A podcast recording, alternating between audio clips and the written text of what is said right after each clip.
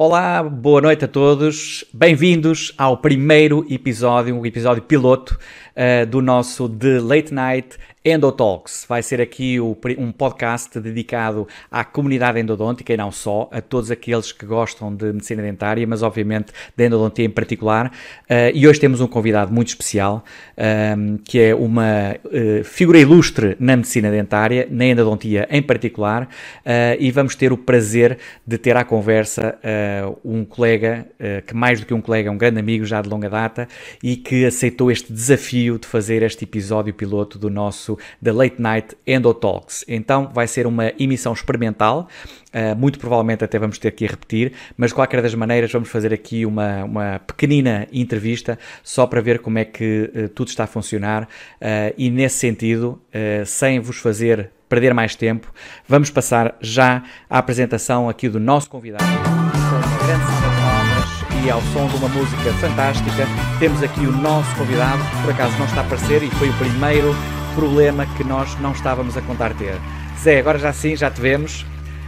Bem-vindo, bem-vindo aqui ao nosso The Late Night uh, Endotalks. Olá, Rui. Uh, como sabes, é uma grande honra estar aqui no primeiro Endotalks. Uh, tu és um indivíduo de grandes desafios e estamos Sou aqui um idiota, para... o gajo das ideias, não é? Um gajo está sempre a ter ideias idiotas. E estamos aqui para este grande desafio. Exatamente. Olha, Zé, um, isto no fundo pretende ser não tanto uma entrevista, mas mais uma conversa, uma conversa de amigos. Uh, apesar de estarmos aqui com um, um, layout um bocadinho diferente do normal, uh, tu estás neste momento no Porto. Uh, confere, confere ou, ou, não estás no Porto? Estou estás... em espinho. Ah, estás em espinho, exatamente. Ah, pois estás na tua clínica, exatamente. exatamente. Clínica. aliás, nós vemos aí, tu estás sentado na tua sala de espera. Exatamente, exatamente. Okay, okay. Foi o sítio que eu arranjei para fazer esta, este Endotalks, assim, eh, de improviso. Exatamente. O verdadeiro Endotalks eh, é aquele, ou o convidado que verdadeiramente dá tudo de si, é o que vai para a clínica em pleno domingo para fazer uma conversa no Endotalks. Portanto, eu tenho que, te, uh, tenho que te tirar o chapéu e dar-te os parabéns por esse Exatamente. esforço extra.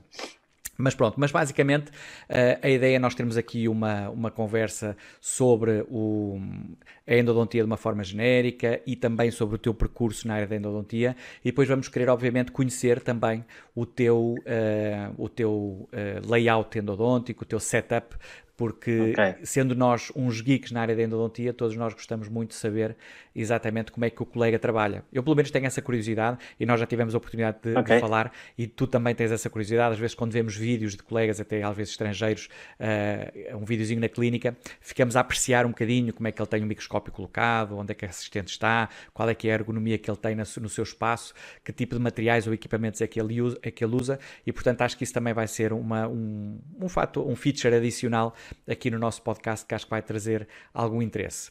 Um, Fala-me Zé, conta-me coisas. Ok, Rui. Como é que vieste é, parar aqui à endodontia? Eu vou-te dizer, eu acho que já te disse algumas vezes, mas eu como estudante de medicina dentária, eu não percebia nada de endodontia. eu acho e, que eras um de muitos. E é, para mim foi uma grande frustração Uh, alguns colegas perguntarem-me uh, coisas sobre endodontia e eu não perceber, porque, como tu sabes, o meu pai era estomatologista e, e, e, portanto, eu tinha alguma obrigação de conhecer alguma coisa sobre endodontia. Mas fui interpelado por alguns colegas e, e não percebia nada. Eu não sabia o que era gutapés, porque, como eh, tu também eh, sabes, e, e, muitos colegas sabem, alguns estomatologistas usavam endometazona para obturar canais. Exatamente. E o meu pai era um desses.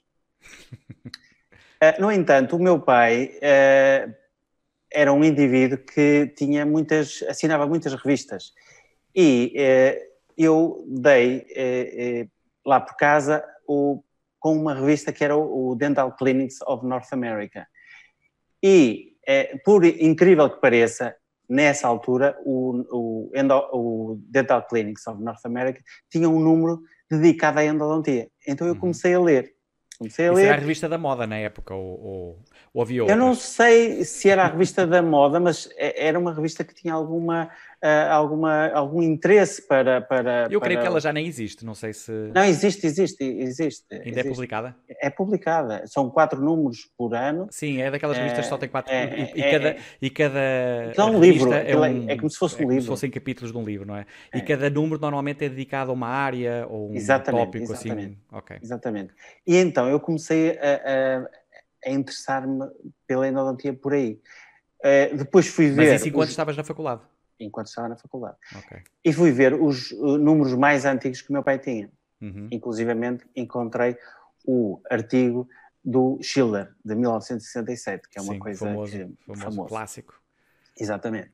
E portanto, eu comecei assim. E na faculdade, enquanto aluno, os meus colegas iam pergun fazendo perguntas sobre endodontia, porque como. Uh, então eras um bocadinho. O, a malta já nerd, olhava para ti como sendo o nerd da endodontia. Exa é? Exatamente. Aquele gajo exatamente. que sabe umas cenas assim. Sim, sabe umas coisas. Vamos lá perguntar-lhe, a ver o que é que ele diz. Exatamente. Uh, e foi uh, esse, uh, por essa razão que eu comecei a, a entrar na endodontia.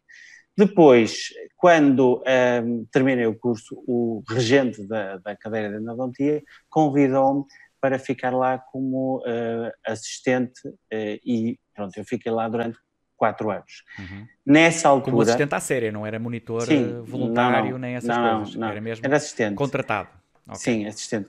E nessa altura foi o, o dialvar da uh, instrumentação rotatória. Uhum, uhum. Mas e, é boa verdade, e tu lembras disso porque nós uh, somos praticamente da mesma idade e somos da mesma geração. Uh, no nosso tempo, se nós pudermos falar assim, sobretudo para aquela malta mais nova que vai ver este podcast e que já está numa época pá, em que a endodontia está muito vulgarizada e existem 500 formações, à época a endodontia era assim uma cena um bocadinho uh, alienígena, para dizer sim, o mínimo, sim, uma coisa sim, um bocado alternativa, obscura quase, assim, uma ciência do oculto. Sim, ninguém queria ir para a endodontia, ninguém queria ir para a endodontia. Eu acho que, eu acho que o, os restantes colegas até tinham um bocadinho de pena de quem ia para a endodontia. Sim, é? sim, Olhavam sim, assim com um certo ar de tristeza. Quer dizer, coitado, vai para a endodontia. Mas, mas pronto, aquela coisa da endodontia começou, a, a, a endodontia tem muito a ver com o desafio, é tu conseguires uhum. coisas que os outros não conseguem. Uhum. E isso foi, uh, uh, digamos, aquilo que me levou para a endodontia. O que, e então, te atraiu. Okay. Sim, e então, por essa altura, uh, começou a aparecer a endodontia mecanizada. E foi o, um, um colega nosso de, de Viseu, uh, que agora não me lembro do nome, que começou a falar sobre a endodontia mecanizada, que é, o... O Tinoco. Tinoco, exatamente. Exatamente. Sim, ele foi um dos primeiros mesmo, eu recordo primeiros. também de, dele falar de, de, algumas coisas, era um tipo muito fora da caixa na época. Sim, sim, sim. Começou sim, a aparecer assim. Eu lembro perfeitamente, lembro uhum. perfeitamente de ver eh, eh, apresentações dele e, sim. e então... Ele depois desapareceu um bocadinho do mapa, acho que, sim, pronto, sim, sim, ficou, sim. vocacionou-se um bocadinho mais para a parte clínica propriamente dita, sim. mas eu recordo-me que de facto ele na altura aparecia até com os sistemas Uh, era o Quantec. Quantec era o que ele usava mais. Etc. Era, era. Uhum. Ele uh, uh, ligou-se a um endodontista francês, que era o Lorichez, Sim, sim, sim. E, e, e, portanto, começou Também a é um formação... nome importante para ti. Eu lembro que, Também, desde que te conheço, tu falas muito nesse Lorichez. Sim, eu, eu, eu tenho um livro do Lorichez, eu tenho um livro do Lorichez que eu é, era do meu pai. Nunca fez, era... nunca fez parte assim muito das minhas referências. Ok, Nem foi eu assim sei, alguém que eu. eu uh, mas, mas pronto, mas. Uh, Faz parte todo, da história todo, da endodontia. Devido, todo o devido Faz valor. parte. Faz Nem parte. que tenha sido só por ter conseguido trazer o sacramento para a endodontia. Pronto, e então eu fui, Rui, isto é mesmo épico, eu fui a Lisboa.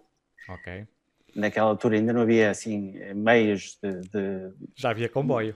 Já havia comboio, já, já havia aviões, mas não havia internet. Não havia internet, a gente não, não sabia das coisas. Tínhamos que ligar para as casas. Então eu consegui encontrar uma casa em Lisboa que vendia um motor de endodontia, que tinha mais ou menos o tamanho de um motor de implantes de hoje em dia. Ok. E Só comecei, havia uma casa que vendia isso. Era a Meterodonte, Meterodente, desculpa, Meterodente. Metero... Sim, esse nome, esse nome soa-me qualquer coisa. E já não deve existir, muito provavelmente. Já não deve existir, pois. Uh, acho que foram dois ou três indivíduos que compraram um motor de endodontia, a casa e faliu. faliu. Ou se e calhar então, só tinham um, não é? Só tinham um, esse teu motor. Venderam e pronto. E aqui, não faço ideia. Eles devem, ter, eles devem ter pensado, olha, está aqui um indivíduo do norte a querer comprar um motor de energia. Quem é ele? Quem é ele? E que, um vem, estranho... e que, vai vir de propósito, de vem propósito. aqui à loja do norte é para comprar eu, esta coisa. É verdade. Eu fui de carro lá comprar o motor. Isso é uma coisa verdadeiramente é, épica sim, e única. Sim, sim, sim. sim. e então trouxe o motor eh, para, para, para casa, para, para a clínica, e quando ia para a faculdade ele levava o motor. Porque, uhum. pronto, o entusiasmo da, da instrumentação mecanizada foi enorme. Claro. Eu conseguia fazer canais muito curvos, coisa que eh, era muito difícil. Eu, eu, eh, eu ainda utilizei uma, uma peça de mão que era o M4, o Giro, sim, antigo sim, Giromatic, uhum. só que ao fim de alguns instrumentos, de usar alguns instrumentos, nós já estávamos a fazer um transporte no canal uh, brutal. Então quer dizer é? que a tua instrumentação mecanizada não começou com níquel titânio, começou com... Começou com esse, o, o com M4. limas de aço. Sim, e M4. É, sim. Sim. Para quem não sabe, o M4, já agora só para explicar um bocadinho, é um instrumento da Kerr, presumo eu, não é? Que, que é o M4 da Kerr, uh, onde tu encaixas limas manuais, não é? Tem Exatamente. uma espécie de um, aquele botãozinho. Uma pinça, uma pinça. Uma pinçazinha, não é? Na cabeça é, do, do e que depois faz um movimento de uh, horário anti-horário. Sim, sim. Movimento reciprocante, mas que na altura não tinha cá ângulos, não tinha não nada. Não, não, não, era, era quarto volta para um lado, um quarto volta para o outro, uma sim, coisa qualquer do é. género. Nem sei muito bem que ângulos é que aquilo tinha. Aquilo era para facilitar a instrumentação, facilitar Exatamente. a instrumentação. E nós facilmente chegávamos a uma Lima 40, só que já não estávamos dentro do canal, já estávamos a meio milímetro do, do canal. Ou, Mas pronto, ou, ficámos ou contentes. chegar à Lima 40, a Lima 40 é que já não estava inteira, também podia acontecer isso, não é? Eh, não me lembro de partir muitos instrumentos com essa, com essa peça, não. Lembro é que rapidamente nós chegámos a uma Lima 40 e era Exato. fantástico porque pronto, já ficávamos descansados porque já claro, tínhamos instrumentado claro. o canal até 40. Sim, porque aquilo comparado com, com uh, fazer a instrumentação manual ao dedo, era, ao dedo. era terrível, terrível, claro. terrível. E diz uma coisa, e os, os instrumentos que tu usavas eram de aço inoxidável ou já usavas aço, manuais de níquel titânio? Não, era de aço. aço. Era de aço. Portanto, era, era aquela limazinha 40, sim, assim mesmo. Sim, sim, sim. sim, sim. Assim, tipo é, parafuso. Sim, sim, sim. Okay. Pronto. E então comecei com a instrumentação mecanizada com as Quantec. Foi, uhum. foi assim. E eh, pronto, isso é o primeiro marco, o primeiro marco na, na, na instrumentação, que é uhum. começar a utilizar instrumentação mecanizada. O segundo marco, e esse aí tu já conheces, foi começar a usar eh, limas Pro Taper. As limas Pro Taper vieram então, quais, é foram limas, quais foram as primeiras limas que tu usaste no teu novo motor que foste Quantec, a Lisboa? Quantec, eram okay. Quantec. E chegaste Era, a usar muito tempo ou aquilo? Cheguei a usar, cheguei a usar até uh, começar a usar as Profile. Ah, eu então nunca fui um fã... Para as Profile hum, e Profile sim. depois para o Taper, ok. Eu nunca fui um fã assim grande de Profile. Achava que eram instrumentos que eh, demoravam muito a preparar o, os uhum. canais e, portanto, não fui um fã incondicional das okay. Profile. Uh, foi nessa altura que comecei eh, que comprei um ATR, um motor Sim, ATR. Um motor, que é um motor grandão também. Sim. Que, é, que... que é, então já, já não passaste a não usar o tal que tinhas comprado sim, inicialmente? Eh, sim, comprei... Então esse foi só para as Quantec e para as Profile sim, e depois encostaste-o. Mas porquê é, que não, porquê é que não o utilizaste depois? Porque, não... olha, nessa altura eh, coincidiu com conhecer a Hilda Santos. Ok. E foi a Hilda Grande Santos. nome da, da, sim, da Milefair em Portugal. Sim, sim. É? Um e foi a Hilda Santos que me vendeu o, motor da, da, da, da Dentsply, okay. o ATR. Uhum. Uh, e uh, depois apareceram as limas uh, para o taper, que foram realmente um instrumento marcante na minha carreira como uhum. médico dentista dedicado à endodontia.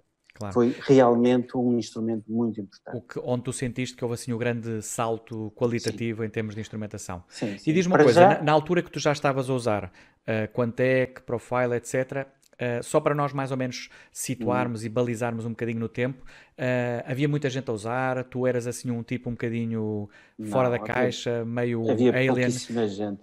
Pouquíssima olhando gente. para os teus colegas e olhando mais ou menos para o, para o panorama uh, que se via na dentária à época.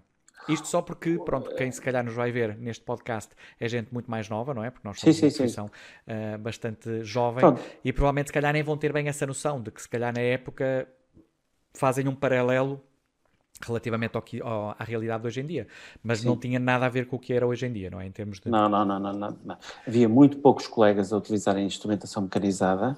Uhum. Uh, Aliás, era um, uma mais-valia tu utilizares instrumentação mecanizada, como, como hoje Mas em dia. Mas isso era visto temos... como uma mais-valia por parte dos colegas? Ou, sim, sim, os sim, colegas olhavam com aquele ar um bocado desconfiado, tipo, epá, este está aqui a inventar com umas, cena, umas cenas novas, umas técnicas assim meias. Não, eu acho Porque que as pessoas. que na altura uh, em que eu ainda estava na faculdade enquanto aluno, uh, portanto, que coincidiu com o boom da instrumentação mecanizada.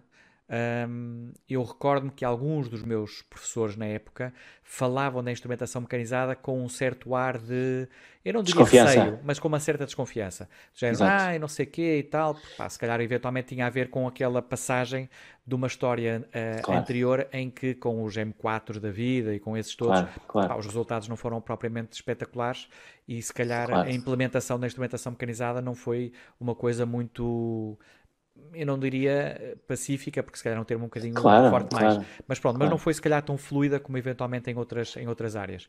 Por isso Correto. é que eu te pergunto se os outros colegas de alguma maneira olhavam com assim com certo ar de desconfiança ou olhavam para ti com, como se tu fosses um, pá, um, um alien a fazer coisas assim um bocadinho estranhas. Pronto, uh, eu, eu tive professores que diziam que nada, nada chega à instrumentação manual. Eu tive uhum. professores que diziam. Portanto, hoje, hoje em dia, ao olhar para essa afirmação, claro que nós todos sorrimos com alguma condescendência, mas, mas percebemos o que é que está ali por trás, não é? Mas o que havia, Rui, era um sistema paralelo, concorrente, que era o uhum. sistema Erro, que tu sim. deves te lembrar, sim, sim, que havia alguns colegas que começaram utilizar esse sistema. Uhum. Eu é nunca 642, não era? Sim, sim, sim. Era, portanto, um sistema mais simplificado, uhum. portanto, em relação, em relação ao, por exemplo, à Profile, era um uhum. sistema mais simplificado. Já tinha uma, uma, uma receita mesmo no kitzinho das limas, portanto, já uhum. tinha ali a, a organização das limas já era muito mais, mas eu nunca utilizei esse sistema. Utilizei sempre o, o portanto, os sistemas da, Prof, da, da, da. Okay. E, e, pronto, e, e o sistema uh, uh, ProTaper uh, foi um sistema que, que, me acompanhou durante muito tempo e, e pronto, foi um sistema muito bom, muito bom. Uhum, uhum.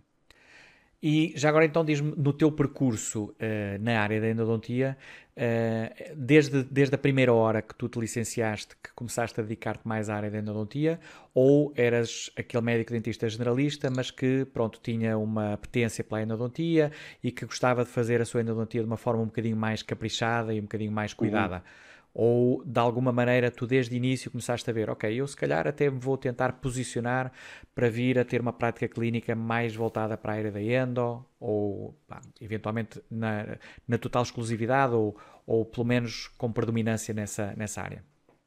Ok, eu, eu, eu sempre fui eh, contratado eh, como um, não existe endodontista, mas como uhum. o médico dentista que faz endodontia. Sim. Sempre fui. Especialista na endodontia. Sim, é? sempre fui.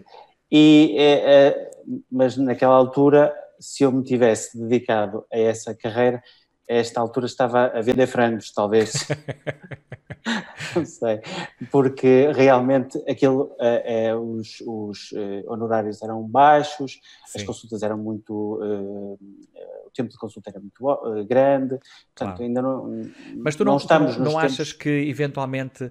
Uh, fazendo um paralelo com, com, com, o dia, com, os dias de hoje, e hoje em dia nós temos muitos colegas que fazem endodontia como prática exclusiva, Uh, não achas que nessa altura, por haver muito menos gente a fazer endodontia de uma forma, uh, entre aspas, para não estar a usar o termo de especialista em endodontia, porque ainda não existe, mas de uma forma mais especializada, não achas que isso eventualmente poderia ser uma vantagem, um fator diferencial que de alguma maneira te pudesse pá, trazer mais pacientes e eventualmente até mais uh, posições de trabalho, sei lá eu?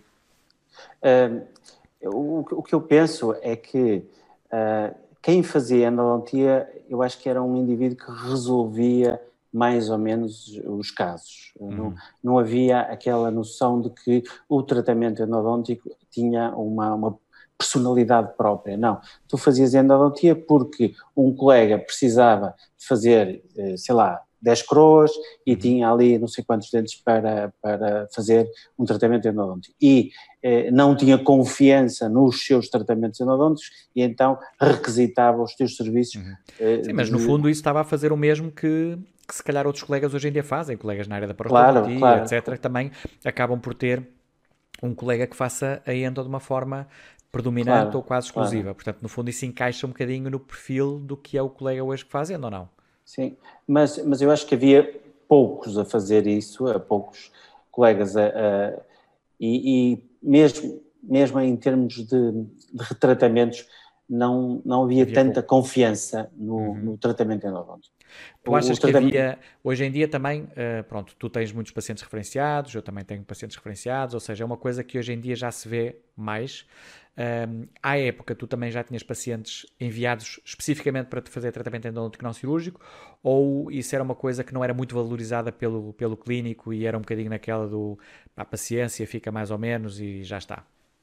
Eu tive essa experiência uh, num crescendo uhum. e isso culminou uh, num conflito interno porque eu tinha uma clínica de medicina dentária generalista, uhum. eh, em que eu às vezes tinha que atender um paciente que vinha eh, encaminhado só para fazer um tratamento endodôntico. Uhum. Ou seja, eu eh, tinha acabado de fazer, um, imagina, uma desarterização e logo a seguir entrava no meu mundo. E isso uhum. criou-me ali algum, algum conflito interno. E uhum. então foi nessa altura que eu comecei a pensar em eh, distanciar-me um bocadinho da, da, medicina dentária generalista e dedicar-me mais à endodontia. Especificamente as estatarizações, pelo que tu, pela, pela tua expressão, não era assim a coisa, ou seja, quando pesando a balança a estatarização e a endo, claramente Sim, era uma coisa claro, que tu não adoravas, claro, não é? Claro, claro, claro. Era, era, para mim era, era terrível, terrível ter uh, uma destatarização e depois um tratamento endodôntico e depois, sei lá,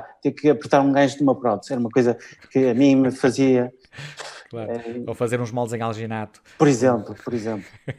Era uma coisa que. que... E então tentei uh, enquadrar-me uh, mais uh, na dedicação à endodontia. Uhum, e foi aí uhum. que surgiu a clínica e, como tu sabes, a maior parte dos meus pacientes endodônticos, 90%, digamos, uhum. são pacientes reencaminhados. E, e praticamente a maior parte, não sei se são 80%, mas a maior parte são retratamentos. Nós fazemos uh, uhum. essencialmente retratamentos. Claro, como nós costumamos e, dizer na brincadeira, somos mais retratodontistas do que endodontistas, não é? E, e é, acontece, portanto, nessa altura acontece o segundo momento, o, o terceiro momento da instrumentação, que é o aparecimento da uh, famosa reciproc. Uhum. Que fazer um retratamento uh, eh, no tempo que nós saímos da faculdade, era uma, uma, era violência, uma, uma violência. Sim, sim. Para violência. além da imprevisibilidade e para além de tudo mais, não é? Sim, Quer dizer, era... quando uma pessoa partir para um retratamento com os nossos instrumentos manuais e com limas H e com o que quer que seja, era sempre uma coisa que nós nunca sabíamos muito bem se ia correr bem ou se não ia correr bem. Hoje em dia temos uma, embora, obviamente, nós não podemos nunca claro. assumir que um retratamento tem um sucesso garantido, mas claramente estamos numa posição muito mais favorável hoje em dia do que estávamos antes, não é? Acho que aí Sim. concordo contigo. Então tu também tu consideras que as Reciproc foram de facto um sistema que marcou ali uma, uma, uma um virar de página na, na, endodontia em termos de instrumentação? Na minha endodontia, sim. Na minha endodontia, sim. Uh, portanto, como tu disse, é a instrumentação mecanizada, o aparecimento uhum. da instrumentação mecanizada, o sistema ProTaper e a, a, a lima recíproca porque já houve outras limas de retratamento, que, que são as protaper de retratamento, só que foram instrumentos que eu nunca gostei eh, muito deles, uhum. porque aconteciam muitos acidentes e, e portanto, eh, não, não, nunca fui um fã muito grande uhum. do, das limas de retratamento da protaper, não, não. Ok, ok. E já agora deixa-me só então situar aqui um bocadinho no tempo, porque nós saltamos para as Reciproc e as Reciproc já são um instrumento bastante recente.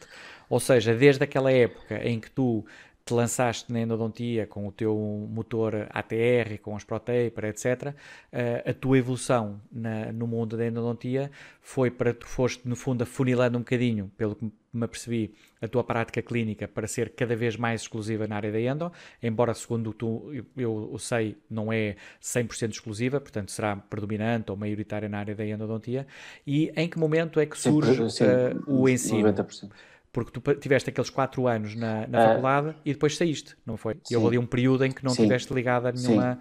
instituição não. de ensino nem nada. Sim, foi portanto de 2000, não, 98, 1998. Eu acabei o curso em, em 93 e, e iniciei a, a, a portanto a, a, minha passagem pela, da CESP como docente de endodontia de 94, Foi onde 98. Tu tiraste, onde tu tiraste o curso, não é? Isto já agora para exatamente, que não, que exatamente. não te conhecem ainda ou não, não, sabem o teu percurso académico, foste um dos, um dos pioneiros na, na, na CESPO, não é? Daqui, Sim, da... primeiro curso de medicina dentária foste mesmo privado. Curso. Foste mesmo o primeiro. Primeiro curso de medicina dentária privado. Portanto, quando, quando, nós, nós na pública falávamos dos das privadas, tu eras, eras, era, era ti que a gente falava, não é? Exatamente, exatamente. Basicamente é, era ti que a gente é falava. Isso. E, portanto, eu estive lá quatro anos uhum. uh,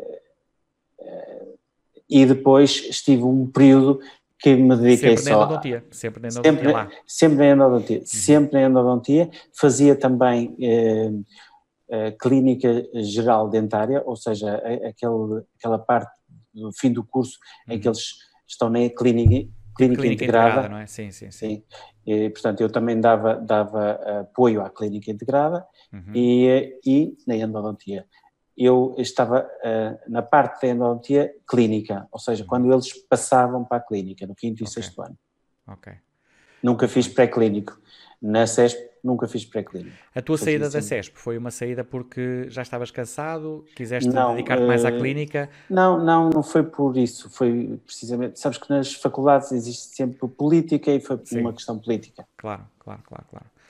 Então depois estiveste mais dedicado à parte clínica. Trabalhavas em mais do que um sítio ou estavas só na tua não. clínica? A tua clínica tinha, só... sido, tinha surgido... Quando é que tu a montaste? Montaste mal 98. 98. Ok. Então foi praticamente... Três anos depois. Sim. Três anos Ok. E então nessa altura voltaste para a tua clínica, mas trabalhando em outros sítios também? Generalista, não. Só eu só, só, só, trabalhava na clínica, só. Okay. E, e, estive quatro anos a trabalhar assim, até que... E fazias tudo, basicamente. Fazia uhum. tudo.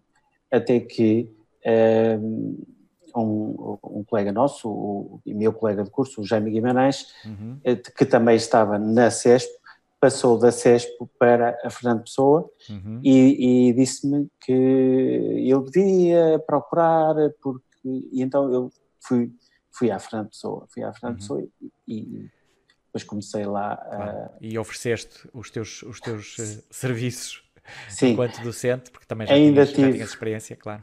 Ainda tive uma passagem muito fugaz pela uh, dentística operatória, Okay. Uh, porque eu fui uh, substituir uma colega que estava de licença de parte. Maternidade ou de parte, E, portanto, aquilo foi uma passagem muito fugaz uhum. e depois, pronto, e depois aconteceu o, o, nosso encontro lá na, na faculdade. Exatamente, e, que foi onde eu te conheci em 2002, Exatamente. quando, sem nos conhecermos e vindos cada um do seu, sim, do sim. seu ponto diferente do globo, acabámos por nos encontrar na, na Fernando Pessoa e aí tivemos e foi um período que, de certeza absoluta, concordarás comigo, teve uh, muitas coisas fantásticas, não é? Foi um período. Sim, eu acho que foi um período profícuo, foi um período que, é, é assim, nunca, acho que nunca te disse isto, mas eu acho que nós, eh, e, e tu, tá, mudaste a endodontia em Portugal, porque lá, até... Isso, não, não, é, é, verdade. Assim, é, isso é assim não, uma... eu, eu apoiei-me também um bocadinho em ti e, e, e, acho que nos apoiamos também um no outro, sim, mas, mas, mas foi um ponto de viragem na endodontia em Portugal. Isso não tenho dúvida nenhuma. Não Talvez, tenho não dúvida nenhuma. Uh, não, não nunca fiz essa análise. Uh, mas eu não, facto, eu não tenho nós, de dúvidas facto, em relação uh, a isso. Tivemos a sorte, enquanto lá estivemos, de nos ter sido dado quase que um bocadinho, digamos, carta branca para nós fazermos mais ou menos aquilo que achávamos que devia ser feito. E, e isso foi ótimo no sentido em que nós conseguimos organizar um departamento que pronto, não estava muito condicionado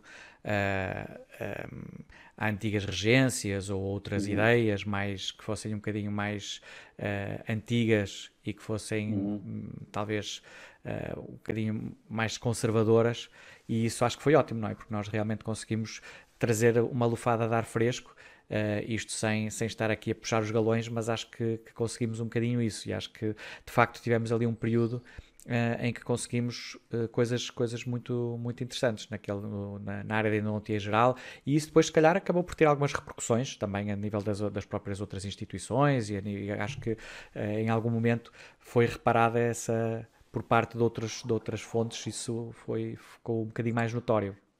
Eu acho que nunca houve tanta gente que gostasse de endodontia como naquela altura. Talvez, talvez, aí concordo. Porque, porque eh, muitos dos nossos alunos Sim, seguiram, um, um seguiram, que seguiram uh, um ensino pós-graduado, não é, na área da endodontia, e que vem muitos dessa, dessa, dessas exatamente. jornadas que nós tivemos lá, isso concordo. E, e, isso abriu o caminho para o que hoje temos, Sim. porque uh, eu acho que foi aí que, que nasceu tudo, acho que foi aí e, e, eu fico muito contente por, por isso ter acontecido naquela altura que nós estivemos na faculdade, isso é verdade. Fico eu fico contente com essas tuas palavras, não sei se serão, serão assim um bocadinho exageradas, se calhar outros colegas de outras faculdades vão nos ouvir e vão dizer assim, epá, que presunçosos que aqueles são, não, mas, mas não sei, eu, eu acho que de facto houve ali uh, um turnover, que, houve um, turnover, turnover. Eu acho que houve ali um é, bocadinho uh, e nesse, nesse os, nossos alunos, os nossos alunos são, são portanto, são são testemunho disso, os nossos alunos. Uhum. Eu acho que sim. Sim, eu acho que nessa altura de facto tivemos ali uma série de gerações de gente que uns foram seguir um ensino pós-graduado, outros eh, não o fizeram, mas que todos têm assim uma memória positiva da endo, como sendo uma disciplina que era exigente, mas que todos eles gostavam. Ou seja, eu acho que havia, o, onde eu notei mais foi que, eh, e tu vais provavelmente concordar comigo, no nosso tempo, e, e nós ainda continuamos a ouvir isso de vez em quando por parte de alguns colegas, que a endodontia uh, pá, não era propriamente uma disciplina muito cativante e toda a gente saía da faculdade sem apreciar muito uh, a endodontia de uma forma genérica. E eu acho que durante esse período nós notávamos que de facto havia ali uh, um, um gostar mais da disciplina, um entusiasmo maior por aquilo que era feito e, e pronto, isso obviamente que era, que era gratificante para nós porque sentíamos que se calhar estávamos a ter ali alguma cota parte de responsabilidade nesse entusiasmo que estávamos a transmitir aos colegas que, que passavam pela, pela endodontia lá. Não é? Acho que nesse aspecto. Isso, isso, é verdade, isso é verdade. Eu acho que a partir desse momento, eh, porque eu tenho a experiência da CESP, uhum. em que eu não era regente da disciplina, era um, um assistente, não é? Tinha um regente Exato. Que, que, tinham uma filosofia que, pronto, era um bocadinho diferente da, da daquela que nós tínhamos lá, uh, e, e, as pessoas não gostavam de endodontia. Não, as pessoas não gostavam de endodontia, era um tratamento uh, muito uh, aborrecido, uhum. uh, depois não havia com muita, muita, margem, com muita margem de erro, com um imprevisível, nunca sabia muito bem se ia funcionar, se não ia. Exato, okay. exato. E, e, e, não, não havia aquele rigor que nós implementamos lá. Exato, exato. Isso concordo. foi realmente marcante eu acho que para os alunos e, e, e, para toda a equipa, não é? Porque eu acho que toda a equipa acabou por, por um, eh, usufruir dessa, uhum. dessa, dessa marca. E, e, tivemos também a sorte de termos colegas uh, uh, naquela altura os colegas que nós tínhamos na, na Fernando Pessoa eram todos conhecidos e, portanto, houve sim, ali um sim. período, houve um período ali, facto, imp uma, importante. Uma, uma, fornada, nós até hoje na brincadeira até dizemos que dá a ideia que houve ali uma certa, eh, parece que os astros se alinharam sim. e houve ali, o universo facto, esteve connosco. O universo esteve connosco e houve ali um período em que de facto nós tivemos uh, gente nova que tinha vindo há relativamente pouco tempo de fazer pós-graduações no estrangeiro e com, que trazia sangue novo e com muita vontade de fazer a diferença e eu acho que isso acabou por se ver uh, a, a nível de várias das disciplinas que, que a Fernando Pessoa teve. Acho que foram assim uns anos uh, bastante bons que a, que a, que a Fernando Pessoa teve. E, e basicamente. Uh, depois da, da, daquele nosso percurso, obviamente nós tivemos 500 mil histórias uh, curiosas, engraçadas, fartámos de divertir e de rir lá dentro.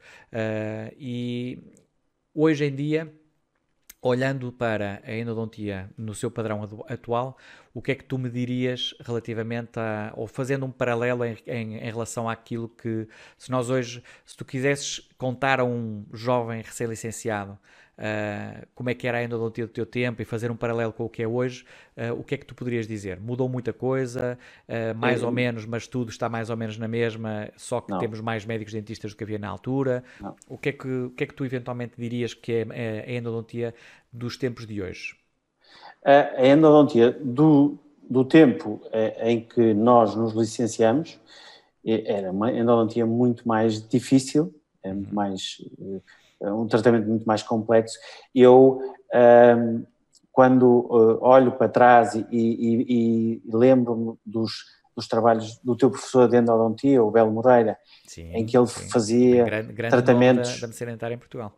Tratamentos uh, que uh, eram bonitos de se ver. É verdade. Eu imagino o trabalho Sim, que era, ali estava. Era um verdadeiro artista, não é? Pronto, eu acho que... São artistas, exato. É. E, portanto, hoje em dia, a endodontia que nós fazemos é uma endodontia que, é, é, fazendo um paralelo com essa altura, é, é muito mais uh, simples. Simplificada. É, uhum. Simples. Nós temos meios para fazer os tratamentos endodônticos que nos ajudam imenso. Uhum. Uh, e, e uh, para já, amplificação. Uhum. Termos, Se tu pudesses destacar ter... assim aquelas que é aquela pergunta que às vezes se faz aos, uh, ao, digamos, aos gurus da endodontia, quais é que, na tua opinião, terão sido, sei lá, os três ou quatro ou cinco uh, uh, avanços na área da endodontia que tu hoje em dia destacarias como sendo fatores que deram, permitiram dar um salto qualitativo muito grande, tornando essa endodontia, como tu dizes, uhum. mais facilitada, mais simplificada?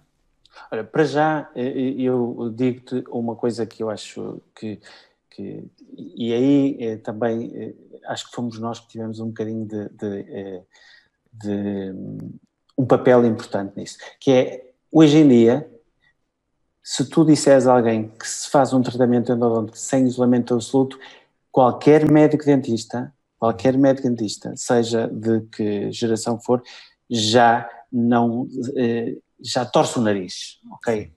Acho que se criou uma consciência. Ou mesmo que não torça o nariz e mesmo que até não use, pelo menos não o diz, não é? Sim, criamos si uma consciência. Já, já, cria uma certa vergonha okay. aquele que não faz. Eu acho que se criou uma consciência e isso é muito importante. Em Portugal, Sim. não tenho a experiência de outros países, mas em Portugal criou-se uma consciência. Hum. Hoje em dia, fazer um tratamento sem uh, isolamento absoluto já é uma coisa um bocado antiga, fora que, que, não, que não está Sim. correta, não é? Eu concordo contigo e se calhar até iria um bocadinho mais longe no sentido de dizer que eu acho que hoje em dia a própria endodontia, de uma forma genérica, em como um todo, é mais valorizada pelos colegas, também, também tens essa noção, não é? Eu, eu pelo menos, isso, isso. à data, recordo-me que, pá, que as pessoas eh, desvalorizavam ou não valorizavam muito. Uh, e, pá, eu lembro perfeitamente quando eu anunciei a alguns colegas que ia fazer uma pós-graduação de dois anos em Barcelona de endodontia, pá, muitos disseram que eu era maluco e alguns não o disseram, mas ficaram provavelmente Exato. a pensar, não é? Exato. Que, pá, e, uh, havia aquela pergunta que era o que é que a endodontia tem que, obriga a estudar dois anos. Uh, uhum. Porque sempre foi, foi uma área pá, que, pronto, era considerado passar ali umas liminhas e não sei o que mais e tal. Uh, e, e, eu acho que hoje em dia já se nota uma diferença a esse nível, ou seja, as pessoas valorizam mais, as pessoas entendem que a endodontia é muito mais do que só uma técnica de passagem de limas, uh, e portanto aí eu, eu, eu acho que não só a parte do isolamento absoluto, mas num todo acho que, que de facto mudou. Sim. Mas sim. então continua na, na tua, no teu percurso daqueles, okay. dos grandes avanços, aqueles três ou quatro que tu possas nomear. Sim. É, é, depois, é, eu acho que o, o grande avanço é realmente a utilização do microscópio no tratamento endodôntico. Eu acho que é, eu quero referir, eu não, eu não, disse ampliação, eu disse microscópio, uhum. ok? Porque é um bocadinho diferente. Sim, eh, concordo. Uh, ok. Porque com o microscópio nós temos uh, possibilidades de registar uh, o tratamento. Hoje em dia também com as lupas também se consegue, mas uhum. é um bocadinho diferente. Mas o microscópio eu acho que é, é aquele eh, instrumento de ampliação que um eh, médico dentista que faça endodontia tem que ter. E tu uhum. sabes, e, e culpa minha, culpa minha, tu sabes o que me custou a chegar a esta sim, conclusão. Sim, sim, sim, sim. porque eu comecei a trabalhar com microscópio em 2008, 2009, acho que foi 2009. Uhum. Foste um é, bocadinho resistente ali naquela fase inicial. Sim, porque... Também o fator investimento, depois o... Era, E se calhar na... aquela, aquele balanço investimento versus benefício sim, que eu vou tirar. Eu, se calhar sim, que tu, tu achavas era uma ideia, que seria... Uma ideia um bocadinho estúpida que eu tinha e pronto. Não, mas é verdade, é verdade. Eu tenho, tenho a, a, a confessar isso. Na altura eh, não achava que aquele eh, equipamento me viesse a dar uma mais-valia ao tratamento. Uhum. Mas, mas já, já te disse mais de uma vez que acho que o microscópio é importantíssimo para quem faz tratamentos endodônticos. É. Okay. Depois um, um, há, outro, há outros materiais, por exemplo, a, a instrumentação mecanizada já falamos, mas uhum. a obturação termoplástica, uhum. também hoje em dia a, a, a obturação termoplástica está eh, num patamar alto de, de tratamento endodôntico em Portugal. Uhum. É, é, depois a utilização de ultrassons uhum. e, é, claro que não posso deixar de falar no CBZT, porque foi... Sim, que te é muito caro o CBCT, sim, no foi uma coisa... em, que, em que tu foste um dos pioneiros porque, na, no CBCT sim, na área de endodontia em Portugal. Isso tem, achei tem que, que Achei que era um, uma ferramenta que me ia ajudar no diagnóstico de, de, de, e do tratamento endodôntico. E, portanto, acho que o CBCT claro. é também uma ferramenta muito importante. E nesse sentido, eu agora fazendo um bocadinho o paralelo, tu há bocadinho dizias que, que o microscópio que eu tinha sido uh, primeiro e que depois andei a insistir contigo, no caso do CBCT foi um bocadinho ao contrário, tu foste o pioneiro. Não é que eu tenha resistido, mas de facto uh, acabei por uh, utilizar francamente menos do que aquilo que eu poderia ter utilizado, porque se calhar achava que, bom, a gente pode passar 100, e mas aí vamos avançar na mesma, etc. E eu acho que efetivamente eh, a, maneira como eu olho é muito similar à tua e acho que é uma ferramenta uh, absolutamente fundamental numa grande quantidade de casos, sobretudo quem faz endodontia mais no âmbito da área de especialidade, com pacientes referenciados, onde digamos que o número de casos de, de, mais, de maior complexidade é, é enorme. São quase claro. todos claro, claro.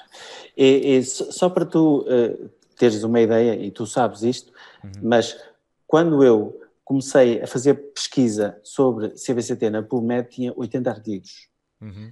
Hoje em Isso dia, em que altura, já agora, para nós também tentarmos localizar é, aqui um 2010, 2011... Tu quando é que compraste o teu CBCT? 2011, 2011. Tu foste na, na, na altura, tens essa ideia ou não?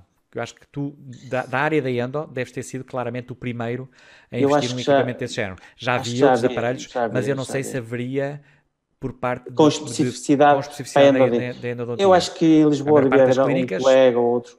Sim, talvez houvesse. Nós também não podemos dizer que conhecemos toda a gente, mas obviamente claro, que claro. eu acho que haveria muito, muito poucos. Não foste o primeiro, foste o segundo ou o terceiro, sim, claramente. Sim, por aí. Porque, porque eu, facto, não, na área quero, da endodontia não, ninguém não... ainda fazia uma grande aposta na, sim, na tecnologia CBCT. Sim, porque é, é nessa altura, nessa altura, Rui, eu é, é, tive um, portanto, eu passou uma página na minha vida profissional eu estive a trabalhar na, na clínica Maló, uhum. na, na, parte endodôntica, na, no departamento de endodontia, e depois, como tinha que decidir se ia ficar ou não, uh, eu acabei por uh, sair da clínica Sim. Maló, porque não me queria, não queria dar a exclusividade à clínica Maló, e portanto eu, foi nessa altura que eu me de, decidi dedicar mais à endodontia. Uhum. Portanto, e, e, Nessa foi, foi, essa foi a altura em que tu acabaste por montar a tua clínica de sim, espinho, sim, onde sim, tinha uma dedicação muito maior à área da endodontia, e onde exatamente. equipaste nesse sentido também o CBC exatamente, aí, exatamente, o teu microscópio era aí que estava também, depois tu exatamente. passaste a ter dois e já tinhas um em cada lado, mas, mas na, numa fase uh, inicial, esse, esse era o teu uh, set Sim, sim, sim, sim, sim. sim eu tinha, portanto, eh, eu tinha o microscópio, que eu comecei com um Altion, uhum. uh, e depois, uh, e tinha o CBCT. Depois comprei outro microscópio, até um colega nosso, o Sérgio Quaresma, uhum. também Altion, e, e agora comprei um microscópio, uh, há dois ou três anos, comprei um Zeiss, que é aquela coisa de, de querer uhum. ter um microscópio um bocadinho melhor, Claro. E pronto. E é, é, é isto o, é, é, assim, em termos de é, instrumentação, eu, é, já para falarmos um bocadinho do meu setup endodôntico, eu não sou um indivíduo de ter muitos sistemas, uhum. tenho alguns sistemas, claro que sim, mas não tenho muitos sistemas. Eu, eu utilizo um, Limas para o Taper Next, utilizo Wave One Gold, Reciproc, uh, gosto de um sistema uh, de instrumentação que é um bocadinho mais antigo, que são as Limas GT, uhum. utilizo-as para determinados propósitos, como por exemplo remover grandes quantidades de guta, uhum. mas basicamente eu movo-me nestes três sistemas. Claro que tenho mais alguns sistemas ali, mas uhum. são sistemas que estão ali tipo guardados, não, Sim. não, não são, são utilizados. Que, que saltam para, para a arena muitas vezes, exatamente. não é só muito de vez em quando. Ok, muito bem. E relativamente ao futuro, agora já uh, para começarmos aqui a, a, a, desvendar um bocadinho o que é que tu uh, prevês que seja a endodontia em Portugal e no mundo uh, vá, daqui a, a 10 anos? Achas que vamos eu... continuar na mesma? Vamos estar soterrados em médicos dentistas e vai toda a gente fazer endo? Achas que a endodontia vai continuar a ser um bocadinho um nicho uh, para determinado perfil de colegas? Qual é que é mais ou menos a tua perspectiva? Eu Se calhar nunca que... fizeste esse exercício.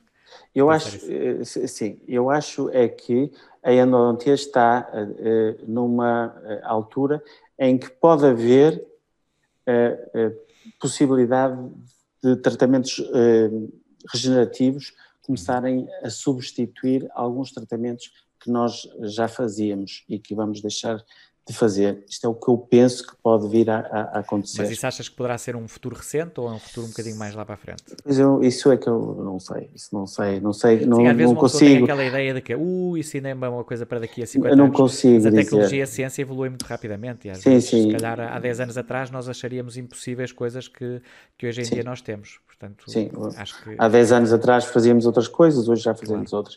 E, portanto, eu acho que pode haver aqui uma mudança de protocolos, uhum. Eh, dos protocolos clássicos, eh, que podem alterar alguns tratamentos. Mas não imaginas Agora, a endodontia a morrer enquanto especialidade, ou seja, não, tipo, vamos não, porque vai haver sempre... e vamos meter para lá umas células estaminais, a polpa renasce outra vez e, e, e, fica tudo ok. Eu acho que vamos ter que fazer sempre retratamentos e, e Sim, como tu disseste, uh, uh, se calhar 80% dos meus tratamentos e 80% dos teus, ou 90%, não sei qual é a tua porcentagem, mas a minha porcentagem é, é, pronto, são tratamentos, eu acho que esses tratamentos, e temos muitas vezes que resolver um, ehm, tratamentos que, complicação, complicações de tratamentos, uhum. não é? Uh, instrumentos fraturados, perfurações, uh, falsos trajetos, uh, degraus, uhum. canais calcificados, portanto, há sempre aqui muito trabalho. Uhum. Claro que com o, o, o crescente número de médicos dentistas, crescente número de médicos dentistas, eh, eles também vão fazer eh, endodontia. Hoje em dia nós temos excelentes médicos dentistas, eh, endodontistas ainda não são, mas que se dedicam à endodontia e, uhum. e excelentes médicos dentistas jovens. Uhum. E, portanto, Concordo. vai continuar, continuar a haver. E, e, e, é uma questão também de mercado, não é? É uma questão uhum. de posicionamento no mercado. Agora, eu acho que vai haver, a endodontia nunca vai ser aquela área preferencial, acho que nunca vai ser aquela área preferencial. Tem que haver sempre uma dedicação grande da pessoa para a endodontia, porque a endodontia, eu uh, lembro-me de ter dito isto enquanto nós eh, éramos uhum. colegas de faculdade, que para um médico dentista que se dedica à endodontia tem que ter determinadas características uhum. e tem que ser paciente. Quais é que seriam essas características já agora? Para já é uma pessoa que tem que ter paciência. Uhum. Eh, não, não, pode, não pode ser uma pessoa que seja muito acelerado, digamos. Tem que ter alguma paciência, tem que ter algum domínio sobre si, porque eh, o, isto é dos, dos artigos, é, é, conhecido por toda a gente. Quando o médico dentista começa um tratamento endodôntico, ele não descansa enquanto não chegar ao cumprimento de trabalho. E uhum. nós sabemos que isso, às vezes, é vai demorar um bocadinho. Claro, Nós queremos lá chegar, mas vai demorar um bocadinho. Nós temos que vencer é, é, obstáculos até chegar a, a, ao cumprimento do trabalho. Portanto, Isso é interessante, tu estás aqui a, a, retratar, a fazer o perfil. Eu, eu acho que isto até é importante para aqueles médicos dentistas mais jovens que eventualmente possam ver aqui esta, este podcast e que possam uh, dizer assim: ora, deixa-me lá ver se eu, se eu tenho o perfil e se eu encaixo nessas qualidades. Então, uh, tu dirias: tem que ter paciência, primeiro, não é? Uhum. Mais. Um, um, domínio sobre o, o, os, os, as suas emoções Uhum. porque... Eh, autocontrole. Autocontrole. Okay. Porque nós temos aqui, eh, eu, eu costumo às vezes fazer aqui um, uma comparação. Tu tens um, um caso difícil uhum. num paciente fácil. Okay. E tens um caso fácil num paciente difícil. Uhum.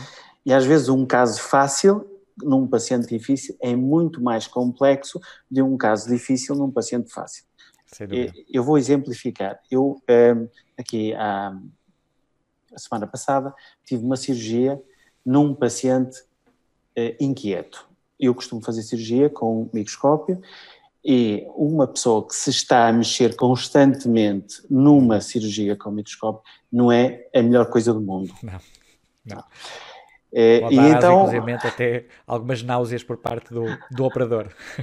E então eu pensei, eu depois de ter uh, uh, advertido a pessoa que estava a utilizar o microscópio e, e, e que, que não, não era bom ele estar sempre a mexer, mas eu percebi que o, o paciente estava bastante ansioso, ok? Era um uhum. paciente ansioso. E então eu percebi que eu não conseguia controlar essa ansiedade dele. Uhum. Então eu pensei, eu tenho que controlar é a mim, que é para não me enervar, e portanto uhum. tem que ter um controle. É difícil, é difícil. É difícil, é difícil, é muito difícil, porque a, a cirurgia é, é, talvez o tratamento mais tenso que nós temos. Sim, concordo. Cria alguma portanto, tensão. Porque e... tu tens de estar atento a Sim.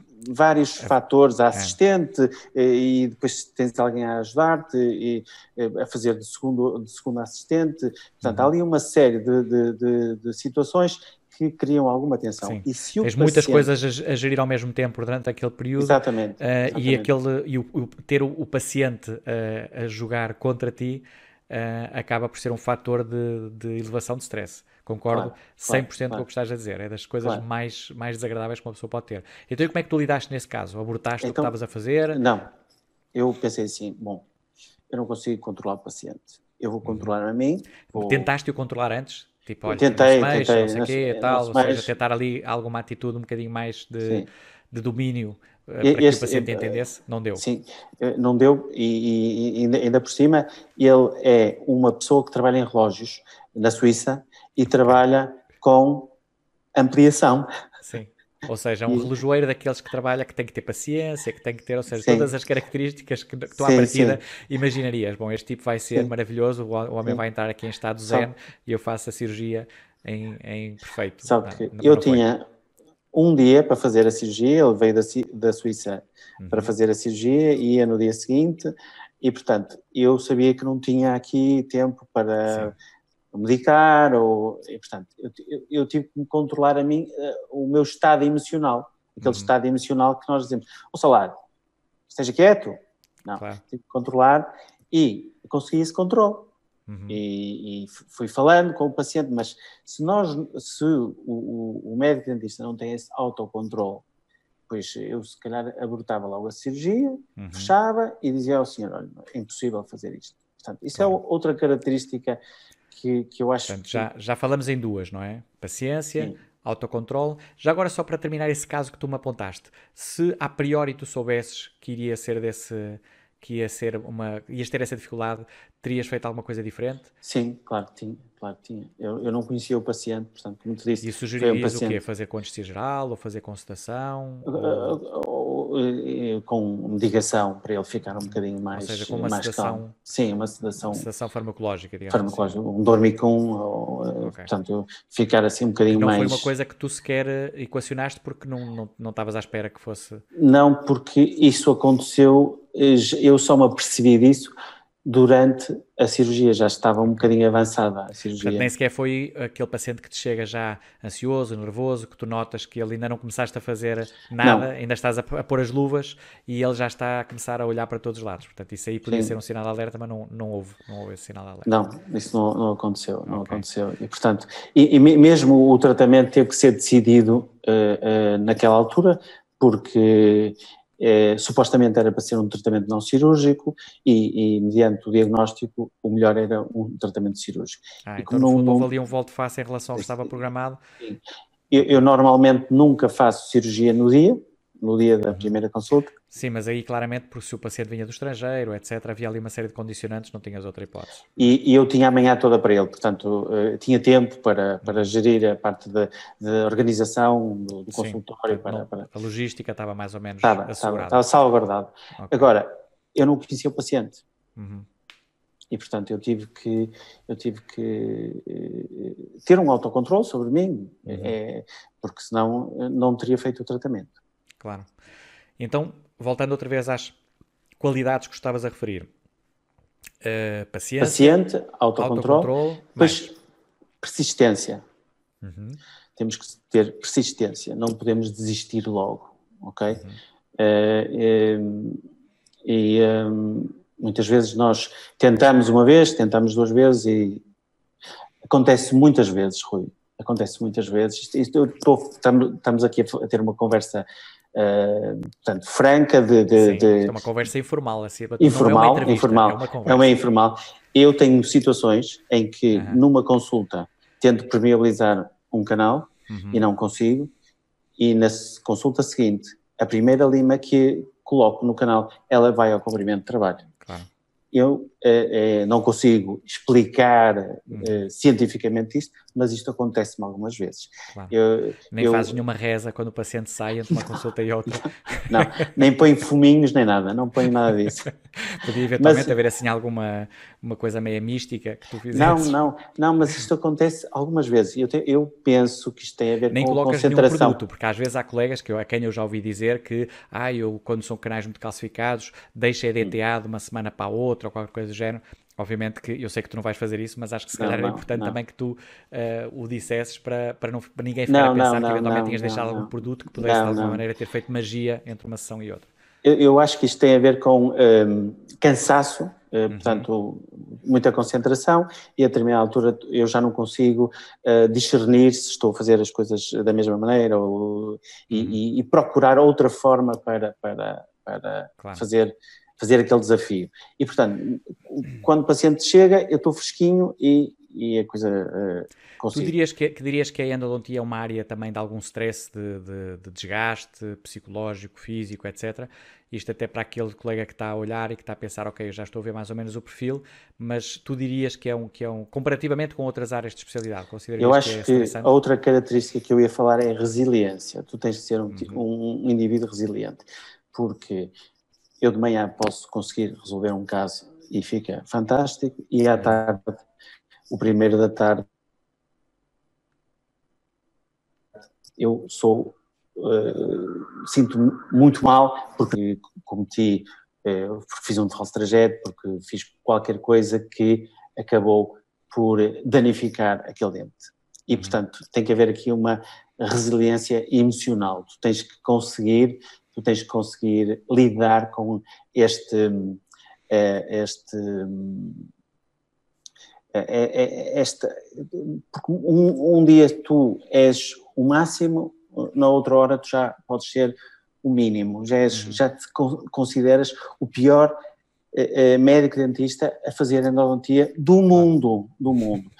E, e, não é verdade, não é verdade, mas... Mas, mas tu não fica, vês isso em outras áreas? Esta oscilação. Fazendo um paralelo com outras áreas, e sei lá, imagina a implantologia Pronto. ou qualquer coisa do género, poderás, poderás há uma diferença, Rui, há uma diferença. É que na implantologia, tu, eu penso que uma, um, um, médico pode colocar os implantes mal, mas uhum. se estiverem muito mal, pode tirá-los. No tratamento endodôntico, uhum. nós não conseguimos uh, uh, reparar. Facilmente, não. sim há coisas que não se consegue corrigir. É um tratamento fica com uma lá... margem de erro uh, muito, uh, muito curta, não é? Correto. E fica lá a marca. fica lá a marca e... E, e é relativamente e... fácil tu tornares um caso impossível. É, uh, é verdade, é verdade. E, é verdade. e sem solução, não é? Sim, sem solução. A solução é extrair ou, ou vamos, vamos ver como é que. Ou vamos cirurgia. E tal, cirurgia. como é que a situação evolui. Ah, portanto, é, não, não há margem. Não há, a uhum. margem de erro é muito pequena. Uhum. Portanto, e tem que haver esta resiliência eh, emocional, deve, eh, porque, isto, isto é, é, muito frequente, é muito frequente. Uhum. E no mesmo dia, no mesmo dia. É? E, e, destacarias mais alguma qualidade, mais alguma característica do perfil? Depois há, depois há aquelas eh, eh características que, que, eh, que, faz parte de todo médico dentista, que é um estudante eh, sempre, eh, sempre atualizado, não é? Uhum. Querer, querer saber eh, quais são as, as melhores formas de fazer um tratamento, uhum. ter algum espírito de inovação, uhum. são características que eu acho que, que se... espírito uh, aventureiro, tu dirias que hum... nem tanto? Não, eu acho que. Que às vezes é uma coisa que nós vemos em outras áreas de especialidade, sei lá, os colegas da cirurgia, sem desprimor nenhum, aqui os da, a malta da cirurgia que me ouça, que não fique ofendida, mas, mas às vezes nós temos aquela ideia de que, pronto, que são pessoas pá, que gostam de se aventurar e de ir para terrenos onde se calhar não se sentem uh, eh, 100% à vontade? Não, acho que às vezes temos que arriscar um bocadinho, não é? Às vezes uhum. temos que arriscar, mas tem que ser sempre um risco medido porque... Calculado, como, não é? Como te disse, a margem de erro, a margem de erro é mínima, é não é? Uhum. Ok. Mas sim, mas essas últimas características eu acho que, nomeadamente o, o colega interessado e que está atualizado, etc., isso acaba por ser mais ou menos uh, genérico para todas as áreas de especialidade. Ok. Em termos de, de, uh, de interesse pela, pela, disciplina, tu achas que isso também acaba por ser um fator importante? Porque eu ouço muitas vezes dizer isto e, eu, e vais perceber onde é que eu quero chegar. Uh, muitas vezes nós dizemos que quem se dedica a endo é porque gosta mesmo de endodontia. e há outras Sim. áreas onde às vezes o colega vai uh, não gostando tanto, mas uh, uhum. acaba por uh, eventualmente abraçar, eventualmente por outras razões, até mesmo as razões financeiras. Nós sabemos que a, que a endodontia não é das áreas mais rentáveis. Mais rentáveis, não é? Não é? Mais rentáveis, ok. Sim, eu acho que quem se dedica à endodontia tem que ter um bocadinho de paixão, tem que ter um bocadinho de paixão, e, e, porque senão não se dedicaria de todo. Uhum.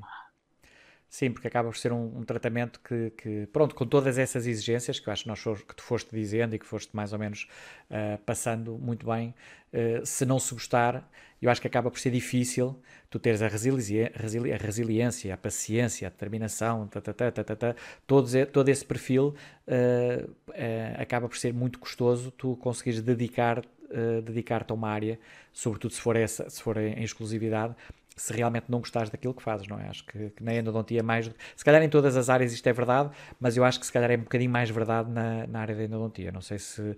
Às vezes eu, às vezes eu, eu olho para, para dentro e penso, se calhar eu estou a dizer isto porque eu uh, faço endodontia exclusiva e, e tenho, eu, um bocadinho, vou... tenho um bocadinho aquela coisa de olhar só para dentro e não, ve, e não vejo. e posso estar um bocadinho míope para o que se passa à minha volta. Mas o que é, o que, é que tu tens a dizer com relação a isso? Eu, eu vou-te contar uma história que aconteceu comigo que tu já conheces, que eu já te, já te contei, mas eh, para o nosso auditório, eh, para a nossa audiência, eh, eu, ao fim de 20 anos, 15 anos, 20 anos, já não me lembro bem, encontrei um médico dentista que, quando eu era aluno, era tipo um, um exemplo para mim, era, eu uhum. gostava de, eu projetava-me naquele, naquele médico dentista. Uhum. E encontrei-o num, centro comercial, e, então começámos a falar, e ele perguntou-me o que é que eu fazia, e eu disse-lhe que estava na endodontia, e ele virou-se para mim e disse, tu ainda estás na endodontia? E eu fiquei com aquela sensação, epá, eu realmente não evolui, porque realmente isto tem uma evolução. Começamos claro. na endodontia e depois passamos para outra área, porque a endodontia é, a base. Claro, claro. Foi é, é, a ideia, começa, a ideia é? que, Assim, sim, a, base sim. do, do, Quando se é caloiro, que remédio, tens que alombar com a endodontia, mas pronto, mas uh, uh, se tudo correr bem, com a graça de Deus Nosso Senhor, tu has de chegar, has, chegar, de chegar a outras coisas. ou aos implantes, ou não sei, qualquer coisa. Mas, mas, mas é, é, é foi a ideia que eu fiquei e, e, e pronto, isto tudo tem a ver com a ideia que havia claro. naquele tempo. Mas tu achas que isso ainda, ainda, ainda é algo que persiste hoje não, em dia? Não, acho que hoje em dia. É, Até porque essa história, tu já me tinhas contado, mas essa história já não é recente. É antiga, é antiga. Eu devia ter pai 15 anos de profissão ou qualquer coisa, e portanto okay. isto portanto, já, já foi há muito tempo. Mas, mas, mas a consciência mudou, a consciência do, dos tratamentos endodônticos mudaram, Sim. até a, a, nível de, de honorários. Hoje em dia as pessoas já percebem que uhum. o tratamento endodôntico tem, é, um, é um tratamento que é, tem um custo elevado. Já há uma, uma maior tempo. percepção do valor ah, do tratamento. Sim, senhora, é? Ah, sim, senhora. Eu acho que claro. isso também foi uma, uma, uma grande vitória. Uma grande uhum. vitória. Sim que eu acho que ainda não está conquistada a 100%, mas eu acho que já estamos, já estamos muito melhor. Já estamos muito melhor. É concordo é contigo, verdade, acho que já, é já houve uma evolução muito positiva a esse, a é esse nível. Muito bem. Zé, olha, estamos quase a terminar, já, já vamos já quase acabou? com. Já estamos quase com uma hora. Eu acho que isto, para primeiro podcast, foi um sucesso e mesmo não tendo mostrado o vídeo, pá, eu acho que nós vamos manter uh, esta, este episódio piloto Okay. Como, tu sabes, nós íamos fazer isto um bocadinho em, termo, em modo teste, mas quer dizer, eu acho que a conversa fluiu tanto que nós vamos ter que aproveitar isto, não vamos por isso simplesmente okay. desperdiçar e deitar fora. Portanto, okay. o que se calhar depois vamos combinar é eventualmente tu uh, mandares-me o vídeo do teu setup, porque eu acho que vai ficar giro, e a gente depois edita e mete-o aqui no meio para, que, para que o pessoal também possa ter aqui um bocadinho a, a o conhecimento e ter aqui também um bocadito a, uma visita guiada uh, à tua clínica, às tuas instalações, que eu acho okay. que acaba sempre por ser giro e para quem gosta destas coisas acho que vai seguramente gostar de ter um tour uh, guiado por ti na, no teu espaço de trabalho. Portanto, olha, uh, resta-me só agradecer-te imenso a teres aceito este desafio. Eu é que agradeço, Rui, eu é que agradeço, e já te disse que fico honrado por, por ser o, o, o zero Uh, e fico... Sim, mas o, este, o, o, zero aqui é exatamente o contrário aqui, do aqui. zero nos outros sítios. Aqui. Porque aqui, claramente, eu acho que é, é, o convidado de maior valor, é aquele que se põe à frente, é como, como, como na, na os forcados, o primeiro que vai à frente, sim, é? Sim, sim. É o primeiro forcado, é okay. sempre aquele. Não, mas eu valor. fico muito contente por isso. Muito contente. Portanto, muito, muito olha, obrigado. Agradeço-te imenso. Aliás, eu também tenho que dizer, e devo dizer aqui, que uh, eu já andava a germinar esta ideia há, há bastante tempo e foste tu um bocadinho que me deste o empurrão a dizer: olha, tens que avançar com isso, tens que avançar com isso, que acho que a ideia é gira. Eu acho que, obviamente, nós agora vamos tentar ter o feedback de todos os colegas e saber uh, se realmente uh, o pessoal aprecia a entrevista. Eu acho que sim, eu acho que vai, que, vai, pá, que estas conversas têm sempre valor valor e, e às sim, vezes nós somos nós, nós sabemos que somos uma profissão que vive um bocadinho isolada dentro da própria consulta ou falamos com meia dúzia de colegas e acho que acaba por ser giro também ouvir uma perspectiva diferente de quem está uh, se calhar num, numa situação ou numa área de especialidade ou qualquer coisa uhum. completamente diferente da nossa portanto acho que uh, a conversa vai de certeza absoluta ser de muito interesse para, para os nossos colegas de todas as gerações desde os mais novos até aqueles que já, que já trabalham há mais tempo portanto olha mais uma vez, Zé, uh, agradeço-te imenso a, a, tua participação, uh, o teres aceito este, este desafio e, e pronto, vou-me despedir agora do resto da, do nosso, da nossa audiência. Uh, dizer Eu também que... me despeço, uma boa tarde ou boa noite, não vai sei ser boa quando é noite, é porque lembra-te que este então... podcast se chama Late Night Exatamente, exatamente. Portanto, vai ser então, sempre noite. Portanto, isto é então, é mesmo boa noite a todos, noturnas, um grande abraço. Aliás, um se tu reparares, nós temos umas estrelinhas aqui à nossa volta, estamos aqui num ambiente sim, noturno, sim, sim, sim, portanto a ideia é mesmo que isto represente tu, conversas Tu pareces-me aquele, aquele indivíduo, o, o O'Connor. Ah, o, exatamente. Bem, isso é um grande elogio, hein? porque o tipo, tipo é assim qualquer coisa. Só te falta aquela polpa que ele tinha. Aquela polpa, sim, sim, sim. O que ele tenha mais, eu tenha menos. Mas pronto, olha. mas, ok, bem, mas, enfim, muito obrigado. Obrigadíssimo, obrigado tá bem? E, e, e, boa noite a todos. E ficamos assim, despedimos-nos desde já. Uh, dizer então só que foi um grande prazer uh, ter-te aí desse lado. Uh, obviamente que ficamos muito satisfeitos se puderes deixar um comentário sobre uh, o que é que achaste deste episódio piloto, e inclusivamente também deixar algum comentário sobre uh, com sugestões, com aquilo que nós podemos eventualmente fazer no futuro, novas ideias. Nós estamos mais do que de ouvidos abertos e estamos mais do que permeáveis a esse tipo de sugestões, porque no fundo isto acaba por ser um projeto que é de todos e, e no fundo esta ideia é partilhar um bocadinho da, da endodontia e da. Apesar de que eu não quero de maneira nenhuma fechar este, este podcast só ao mundo endodôntico eu vou ter convidados uh, portugueses, vou ter convidados estrangeiros, maioritariamente da área da endodontia, mas também, seguramente, uh, virão cá colegas uh, que não tenham nada a ver com a endodontia e se calhar até colegas que não tenham nada a ver com a medicina dentária, quem sabe, uh, acho que isto é um espaço aberto que pretende uh, trazer sempre conversas interessantes e que sejam valorizadas. Portanto, despeço-me, até ao próximo podcast e boas endos.